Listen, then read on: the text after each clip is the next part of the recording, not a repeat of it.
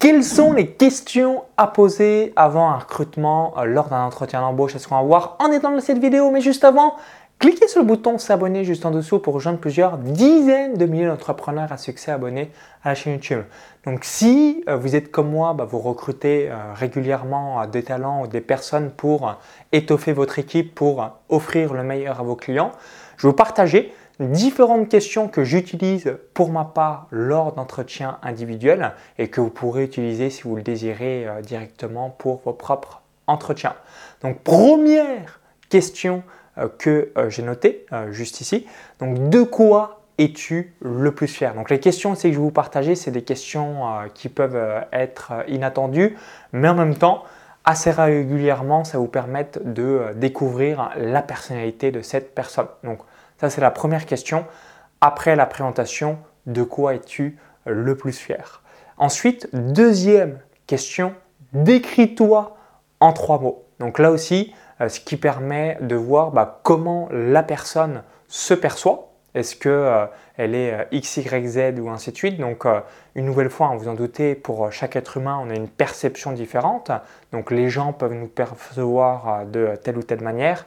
Et également, nous, a contrario, soi-même, on peut se percevoir d'une autre manière, donc euh, d'où l'importance de savoir bah, comment la personne se décrit elle-même.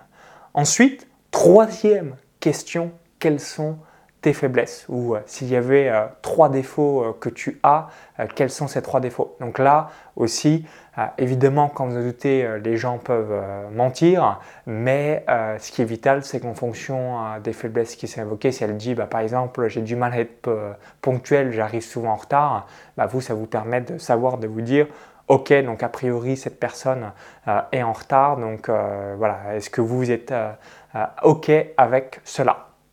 Quatrième question que je vous invite également à poser, c'est quelles sont euh, vos qualités? Donc, euh, demandez à la personne là aussi s'il y avait trois ou cinq qualités majeures qu'elle estime avoir et qu'elle pourrait euh, vous permettre d'en bénéficier directement dans votre entreprise. Bah, là aussi, ça vous donnera un ordre d'idée.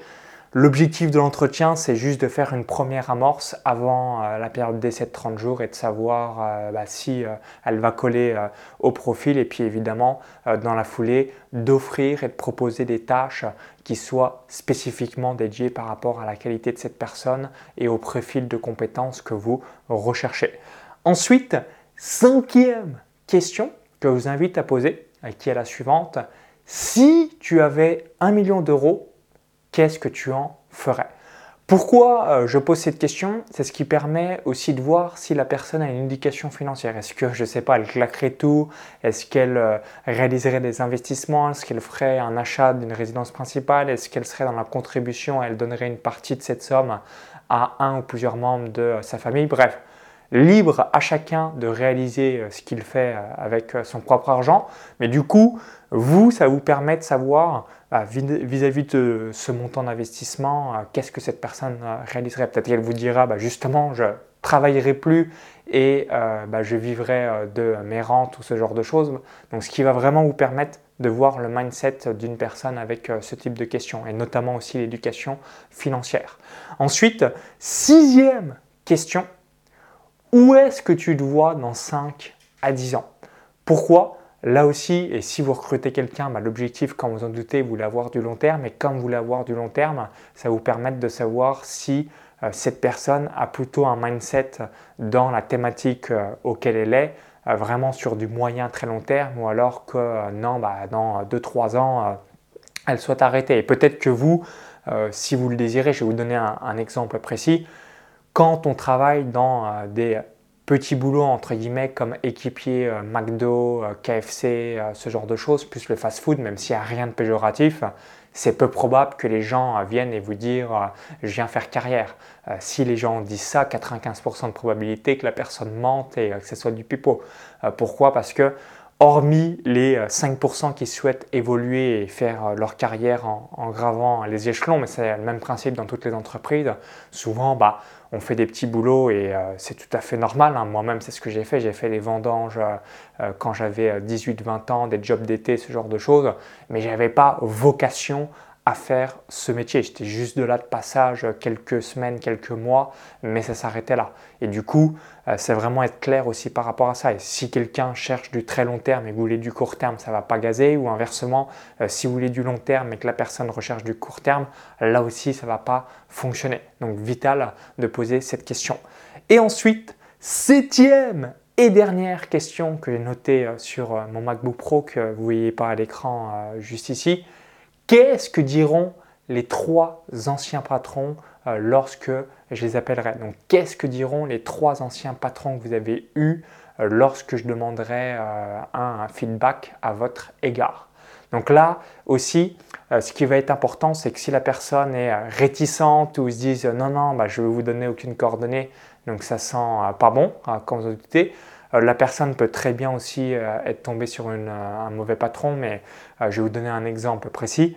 Si euh, les trois personnes que vous appelez euh, disent la même chose, donc quand on demande une chose réalisée tel jour, telle date, il y a toujours une semaine en retard, à moins d'un changement drastique et majeur, vous savez que pour votre propre entreprise, la personne va vous dire oui en promesse de terminer telle ou telle action tel jour, telle heure, mais finalement, si ça a déjà eu lieu euh, trois fois, donc c'est un schéma répétitif, ça va être exactement la même chose dans votre business et du coup, eh bien la personne va aussi dans votre propre entreprise reproduire ce schéma, donc donner euh, le travail avec une semaine de retard. Donc ça, c'est vraiment the question systématiquement à réaliser euh, parce que ça va faire une différence hors norme.